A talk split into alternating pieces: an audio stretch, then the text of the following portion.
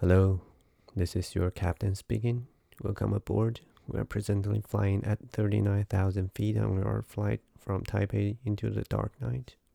We're expecting a smooth flight and anticipate an on-time arrival at 12 o'clock p.m. We hope you enjoy your flight, and I hope you are going to have a good dream.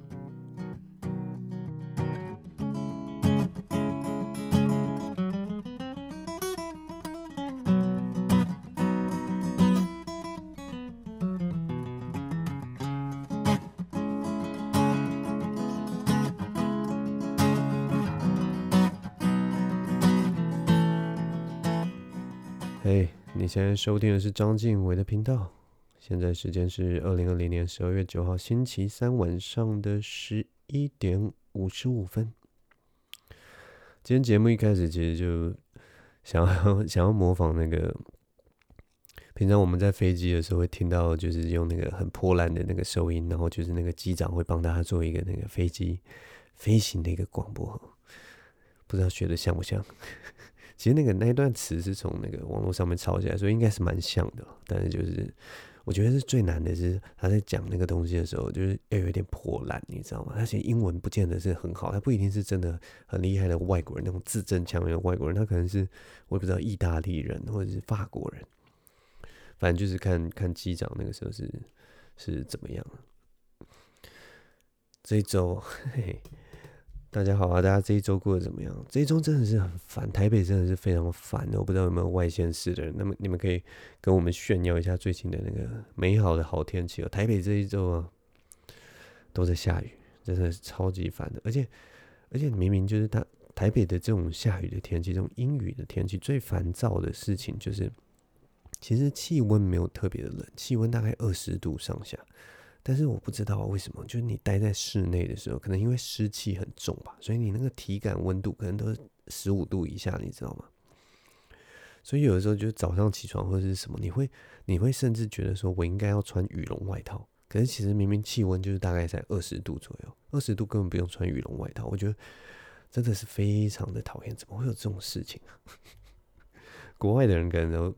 或者是在温带国家的人可能没有办法感受这种东西，因为他们有的时候就是那种温带国家，他们有的时候什么五六度的或摄氏五六度，然后还是在外面就光着身子在那边趴趴照或者在那边吹风，然后都觉得没有什么问题啊。但就觉得奇怪，为什么台湾一个，比如说寒流来，可能才十度、十度或十几度，然后你那个体感感觉就是哇，真的冷到靠北，真的非常奇怪。这一周就是这一集，其实那个主题，不瞒各位说，这一集的那个主题一定就是围绕在我们这一周喜剧圈的一个一个小事件，也不能说是大事，就是一个小小小的一个活动，就是那个火烤火烤大赛，Rose Battle，由我们这个 Jim 陈建平所主办的这个 Rose Battle，他就是因为他就是一个火烤的大王嘛，一个火烤的霸主。然后由他来主办这个这个比赛，真的太适合不过。但是其实就是 这周很有趣，就在在在这一周之前呢、啊，其实所有的那个所有的喜剧演员都好像就是一一副云淡风轻的样子，大家都各自准备各自的东西。但是这一周呢，忽然有一种那种好像被所有人被搅动了什么，然后所有的喜剧演员都动了起来，非常可怕。我就不说是谁了，反正这一周很很有趣。先是有一个喜剧演员，他就他就敲我说，我就我就不要讲是谁，真的不要讲是谁，真的太太太奇怪。反正他就敲我说，他就敲我说，哎、我觉得这样下去好像不妙。我说什么不妙？他就说我当初怎么会，我当初怎么会有这个自信？当初怎么会有自信，觉得自己可以参加这个火烤大赛？哇，这这是很严重的一个说辞，因为我们。我们其实准备了这么久，难道你在之前都没有感觉到吗？其实我觉得最大的差别就是这这一周还有上一周，大家开始就把自己写好的笑话，然后拿到 open mic 里面去丢给观众试。虽然我觉得那个那个场子可能不是那么的适合，你知道吗？但是但是不管，反正大家丢下去，然后就会已经有好几个喜剧人说，他们丢下去就像那个，就像把石头丢到那个水里面的感觉。就是虽然有扑通一声，但是接下来就什么都没有，安安静静，四周一片宁静。当他们把那个笑话丢到观众群里面，你就会看到观众露出一个呆滞的表情，就是啊，你在你在攻杀小，反正就是因为这一次次的这个挫败，大家开始觉得说啊，天哪，该不会我这个火烤的笑话写的不好吧？所以呢，大家都变得特别焦虑，而且这次啊，就是我们这个火烤大赛有录影存证，就已经决定它是一个，它是一个，要是一个未来可能会公开的一个节目了。但是，就大家都很怕，就是说哇，那如果真的真的不中怎么办？很惨这样，所以大家就开始焦虑了起来。然后你知道吗？焦虑这个东西啊。我之前其实没有没有发现这件事，但焦虑这个东西是会是会传染的，它的那个传染力呀、啊，我觉得比这今年的那个 COVID-19 那个武汉肺炎还严重。它就会经由，就是像像像我原本原本这这这一个月，这几个月准备的时间，到我一直到上周，其实都有一种老神在在的感觉，因为我就是一个呃，我就是一个专业的写手，你知道吗？你们知道吗？就是。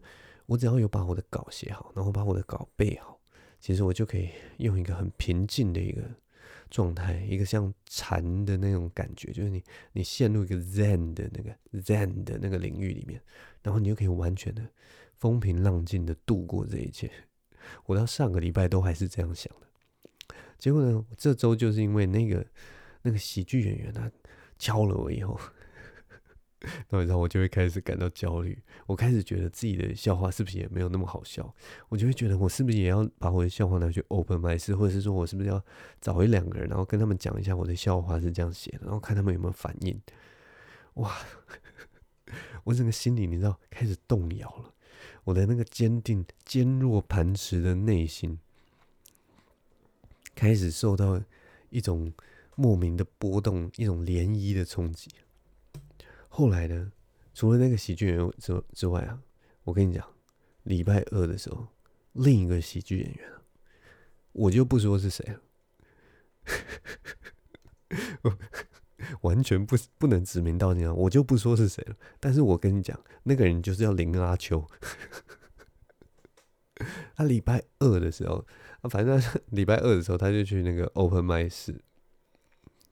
他去二三的，应该二三吧，二三的 open mic 试小话，结果他试完以后，他就传那个私讯给我，然后他就跟我说：“哎、欸，晋玮，晋玮，那个你你你现在人在哪里？”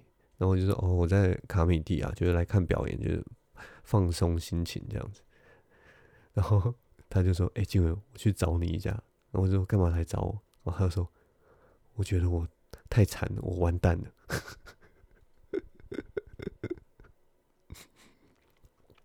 你知道这是什么情况吗？阿秋是我第一轮的对手，哪有人会哪有人会找自己的对手求救的？这是什么奇怪的景象啊？然后你知道吗？他来求救的时候，他当然当然就是我们有有我们自己一个 写笑话的那种，就是互相就是呃互相想 idea 或什么，反正但是就是重点就是。我们在丢这个梗的过程，我们都要避开我们互呛的那个桥段，然后我们就讨论其他人的这样子。然后我就他就，但我就觉得这超荒谬的，就哇，你居然找你，我我觉得你找别人帮助你，或者是找别人辅助你，我觉得都是一件好事。哪有人找对手？我觉得真的，这真的太荒谬了。但没有啦，我们反正我我我其实基本上觉得，它虽然是一一个呃 roast battle 嘛，但其实我我我一直觉得，不管是看呃美国的 roast battle roast battle，或者是看英国的 roast battle，最后我其实觉得他们都是一个很有趣的、很有趣的一场表演。其实我觉得它不是一个一个分出胜负的比赛，那些比赛是给那个。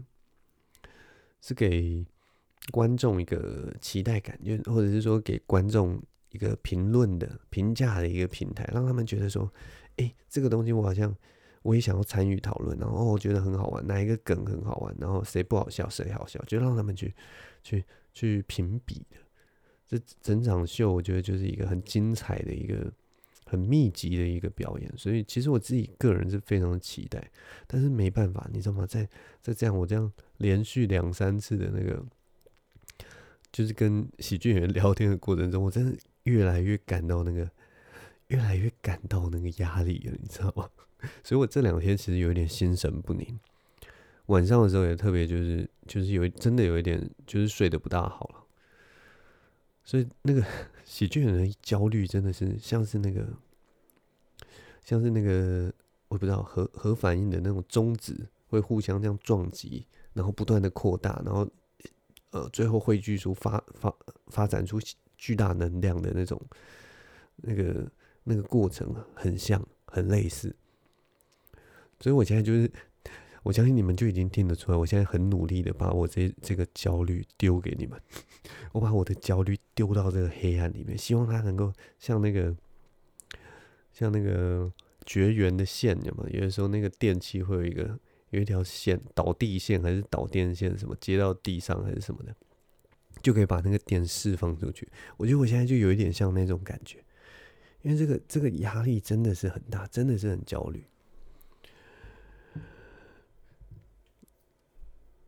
总之，在这种很焦虑的那个现况之下，反正我我今天晚上啊，就是今天下午的时候，就是在跟那个阿秋稍微就是聊一下，就是互相激荡一下，看能不能把自己的稿再修得更好。当然，如果如果大家最后就是结果出来还是觉得，哎、这个笑话没有很好笑啊，或者说这场秀没有没有很棒，就请大家见谅。我们就是习惯习惯先帮他帮大家打个预防针啊，不会讲自己有多屌多屌。然后反正我们今天晚上就呃，今天下午在写笑话，然后晚上的时候吃完饭以后，我就跟阿秋一样，就是开始我们的例行散步的一个行程了。那我们在散步的时候，当然就天马行 天马行空的聊嘛，然后基本上还是就是围绕在呃 Rose Battle 啊这些事情。然后我们聊着聊着，然后我们就聊到说。哎，为什么？为什么每次我们做这种表演啊？为什么这种表演都会觉得，觉得觉得压力很大？就是当然是可能那个压力来源就是希望能够表现好。可是其实我们彼此私底下都知道，我们其实表现最好的时候是我们最放松，然后最最 happy 的时候。你知道吗？就有点像是，如果有一个今天有一个 YouTuber，或者是旁边有一个摄影师，能够帮我们把这个。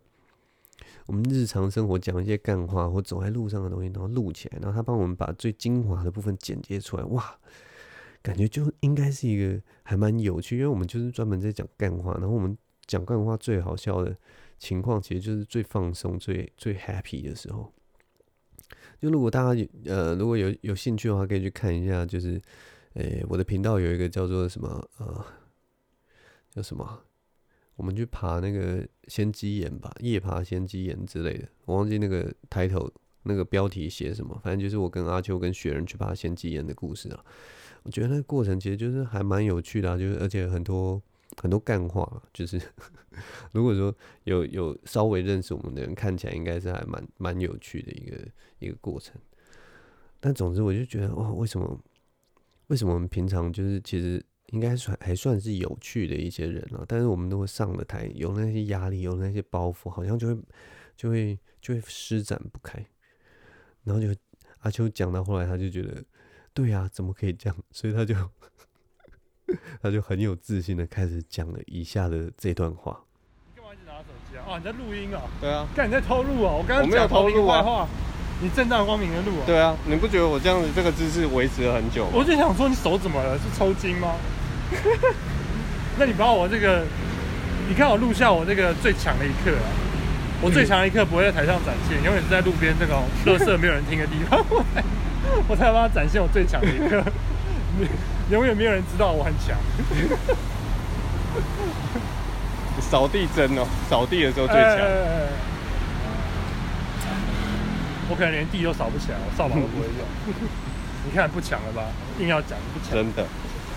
你现在整个都紧张点，刚刚火力多强啊！对啊，因为我就自然啊，我真的是自，我发现我真的是，我有个毛病就是我没办法 capture 住我的那个，对，然后不能复制，对，很怪。你就而且你就是要一鼓作气的人。对，我就是喜欢噼里啪啦讲出来。就 Bill Burr，但 Bill Burr 很强，是因为他可以复制，干。对，他可以复制那个情绪。对，我觉得重点是在那个情绪。而且我觉得他是因为他自己本身，你就知道他就是一个很真心的，然后他觉得这件事情真的很干，他每一次讲他都觉得很干。我觉得有点像这样。欸、不管他是装的还是怎样，但是他就会让你觉得，看、欸、他现在讲的真的很干，他是真的打从心里很干。欸、对啊，他光讲那个什么。Mother is the most difficult job in the world。对，然后他就会说，No, it's not。没，他这个笑话至少讲了，对，一定三到五次，没有，而且是在台面上，他台面上搞不好讲了四百次、五百次，没有，他在 Podcast 也讲，我在他 Podcast 也听过，因为他 Podcast 会，你知道 Podcast 会头尾嘛，就是复习旧的，然后有一次我听到他二零一一年左右，就是写那个段子的那段时间，他开始说，我他妈看到欧普拉。访问人，然后说这是一个最困难的工作。Is it 家庭主妇？Is it？对对 Is it really？对啊对啊对啊对啊对啊。而且他其实蛮多缺点的。他以前要说什么？我以为在妈的暑假的时候在屋顶修房。这种在房子上修屋顶就是很累的工作。哦，对对对。他还有另外一个，他还有另外是什么？我以为他妈的我在阿拉斯加的那个油井上面工作，随时会被炸翻，就是最辛苦的工作。哦，原来我还输家庭主妇啊！我就觉得哎，蛮好笑的。所以他会换啊，对啊，他会换不同的形容词啊。对啊。所以他就要找到真的生气的东西来讲。其实我们真的很佩服 Bill Burr，就是 Bill Burr 他，我觉得他就是他他他发展出自己做喜剧的一套东西。然后，当然一开始的时候，我们后来聊天的时候就讲到，就是说 Bill Burr 他在这个过程中，他一定得罪了超多的人。他在这个就是他骂人的过程中，一定一定不知不觉，就是虽然他只是拿说自己受不了的事情出来讲，但是他一定不知不觉得罪超级多的人。然后他后来就是靠着，就是他不断的磨练，或者是说不断的试验，然后他终于找出自己做喜剧的一个方式。然后当然他也继续做他的 podcast，然后用他的人格特质继续去发展各种东西。他甚至还有就是呃，好像是 Breaking Bad 吧，那那部片叫什么《绝命毒师》哦，也有找他去客串一脚。我觉得他就是蛮厉害的一个指标性的人物了。所以，我们每次其实聊到他，就觉得他最像的人其实是阿秋。但是阿秋就是有一个，有一个他自己也自己承认，就是他有一有一些盲点，他也许不适合做 stand up 的盲点。所以他当然就是会试着去往其他方向发展。但我就觉得还蛮可惜，因为他他其实很多东西已经发展到就是我觉得大家都接受，而且非常的喜爱。所以就，但没关系，每个人就有每个人的路，就慢慢去去去发展吧。其实是 stand up，其实 stand up 是一个，我觉得在不管在哪一个地方，都是一个，都是一个很难很难真的当做职业的一个东西。如果说他要真的当做职业，然后要能够赚钱的话，他需要有，呃，他需要有一定的商业模式了。我是这样觉得，因为。现在想一想，就是有很多情况之下，喜剧演员其实他的谋生的方式可能是要转一个弯，例如说去做主持啊，或者是去做呃某一些综艺节目的东西，或者是说谈话性节目的东西，他他势必是要做一个形式上的扭转。你单做 stand up，除非是真的是到顶的人，就是能够卖专场的人，而且还要卖得出去的人，那个在台湾大概真的就一两位，顶多三位、四位吧。顶多四位了，我对我那我名字就不讲，大家就就就到时候去看就知道。专场是一个指标，一方面办专场就是一个指标，然后专场的票能卖得出去又是另一个指标。所以它其实是非常非常非常只有只有就是一个很 M 型社会的一个结构，其实还蛮有趣。就是现在现在很多台湾的台湾的不管是 YouTuber 啊或者是什么，反正就是这种娱乐产业的，基本上都是一个 M 型社会了。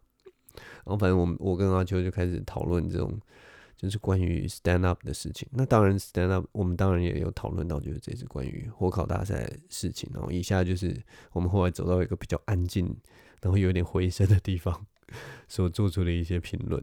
虽然说这样有点唱衰自己，但是就觉得，你看我们准备那么久，一个 roast，我们准备两个月嘛，然后我们花巨大的心力在上面，然后巨大的焦虑，有没有？然后什么东西都是巨大的，跟大开的身体一样。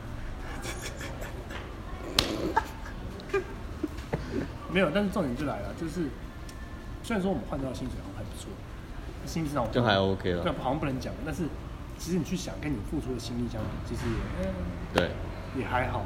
尤其是我觉得重点就是，好摒除肉食之外，就算我一般上台表演讲段子，其实压力爆更大。对啊，对啊。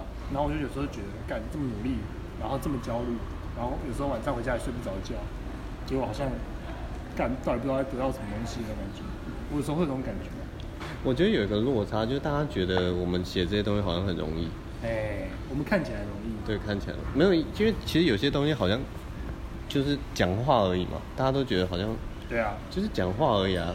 对啊。好，到底难在哪里？这种感觉。所以大家才在那边评头论足啊。对啊。很多人，所以他就是一个又没有回报，又容易被人家批评，你要付出巨大心力的奇怪的东西，但你又不知道为什么大家都就那么多人要做啊？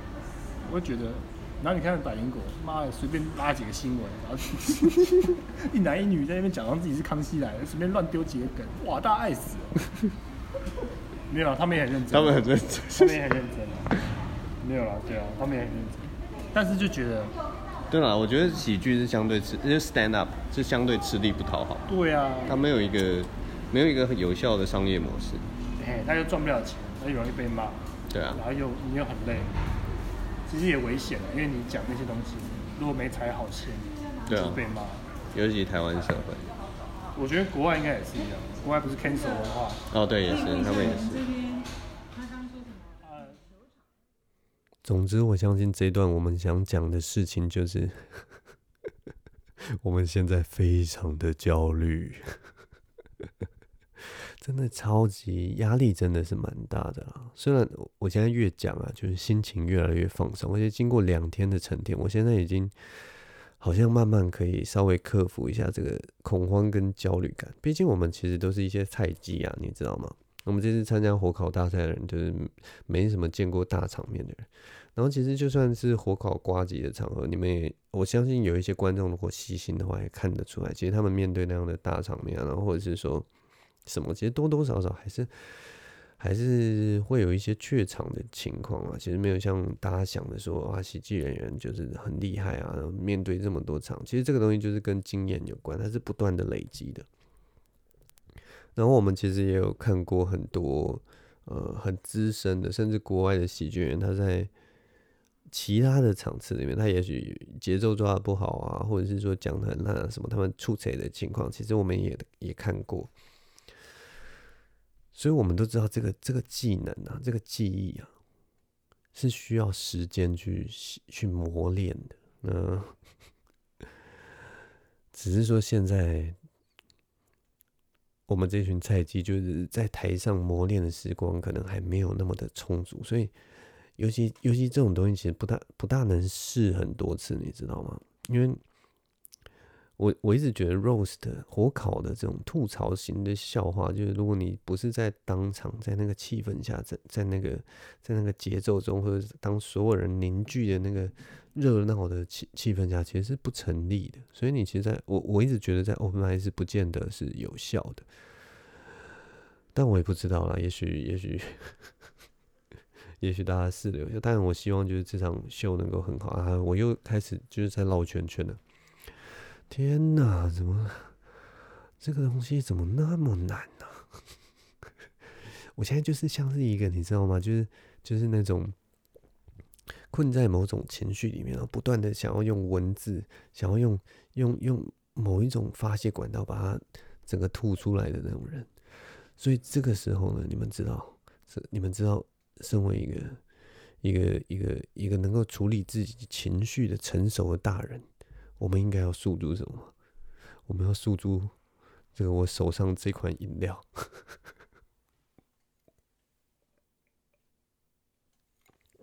这个饮料我就不告诉大家是什么了。我刚刚已经喝了一口，感到它里面那个浓醇香的一个味道啊。我觉得这样 尬拍那多塞，真的是不应该这样随便说。哦，讲到台语，我上次的开场就有讲台语，然后我有一个朋友，他就真的特别私讯我，他就跟我说：“哎、你台语真的很烂哎。”平常听你在那边讲，我都不觉得你的台语有这么烂，结果连在一起的时候，怎么变得这么烂？实在是功高啊，无地自容，真的超超超想要挖个洞钻进，就已经跟你们说，我讲台语就承认你，我讲台语就是讲的不好，我我讲任何语言其实都讲的不大好。不管是中文、英文或者是台语，其实就是就是还可以。然后那种短句啊什么，我其实就是可以稍微模仿、稍微遮掩一下。我就遮掩一下，会觉得像是一个我是一个讲话很模糊，但是还听得懂的 native speaker，就是母语是各个语言，但是都只能讲短短的那种人。但如果你要讲长句子，不管是中文还是英文还是台语。只要一拉长，其实我听起来都像一个外国人，你知道吗？我曾经有一次就是在那个台大的时候，然后就是我们那个时候是呃，就是可以去接待外国学生，外国学生来台，然后你可以负责接待，然后就是呃，他有什么问题就问你，然后你可以帮他处理或做一个简单的翻译，然后或者说你可以带着他去申请一些呃东西，这样他比较能快一点融入台湾的社会或文化里面。结果。我去那个外国学生宿舍去找我的那个外国人同学的时候，因为要接待他嘛的时候，我在那个柜台，然后柜台的那个小姐，她就看着我，然后她看一看，然后她跟我聊天，然后我就跟她聊天，然后聊一聊以后，她就忽然问我说：“哎，所以你是从哪一个国家来的？” 然后我就很尴尬，我就跟她说：“哦，我是我是台湾人。” 后来就是我跟同学讨论的结果，就是我呃我讲话的时候鼻音很重，然后有的时候我的那个。四个声调，四个声调，因为我太懒惰了，所以 会跑调。我的尾音其实没有，就是会一直飘了。我的尾音一直飘，哎，总之就是我是一个讲话很懒惰的人。然后现在我所有讲的事情都是在抱怨或者是在焦虑，所以这一集的 podcast 我不知道哎，这样反而特别的精彩吗？还是说，还是说真的超无聊？你就是听到一个人不断的在黑暗，对着黑暗，好像在在呐喊，在大吼一样的感觉。这到底是怎么样的？总之，好了，就是一个这一集就是一个录在火烤大赛之前一个非常崩溃的一个时光，而且最你们知道最小小的、最最最最最疯狂的事情是什么？就是火烤大赛十二月十二号嘛，然后我隔天十二月十三号我就要直接冲下，呃，冲冲到那个东埔山庄。然后十二月十四号我就要去爬玉山，就是先先有一个心灵的耗损，先先在心灵压到一个沉重的压力，然后再直接登上台湾最高峰玉山，有吗？我觉得这个行程真的是太疯狂了，我都不知道这样是一个。很开心的去郊户外郊游的旅程，还是一个把自己搞到死的一个累的要死的一个旅程呢？总之，我下个礼拜就会去爬玉山，那希望能够回呃平安的回来之后，就跟大家分享一下这段可怕的 这段，我不知道该会会会是什么样的一个心路历程呢？好了。那谢谢大家聆听我在这边分享我的焦虑啊，希望你们不要受我的焦虑感染，应该是还好啦。然后也希望这个见鬼的下雨的天气能够赶快放晴，让大家都有一个快乐的十二月可以度过。我们今天就录到这边吧，随便了。谢谢大家的收听，我是张晋唯，我们。下礼拜同一时间再见喽，拜拜。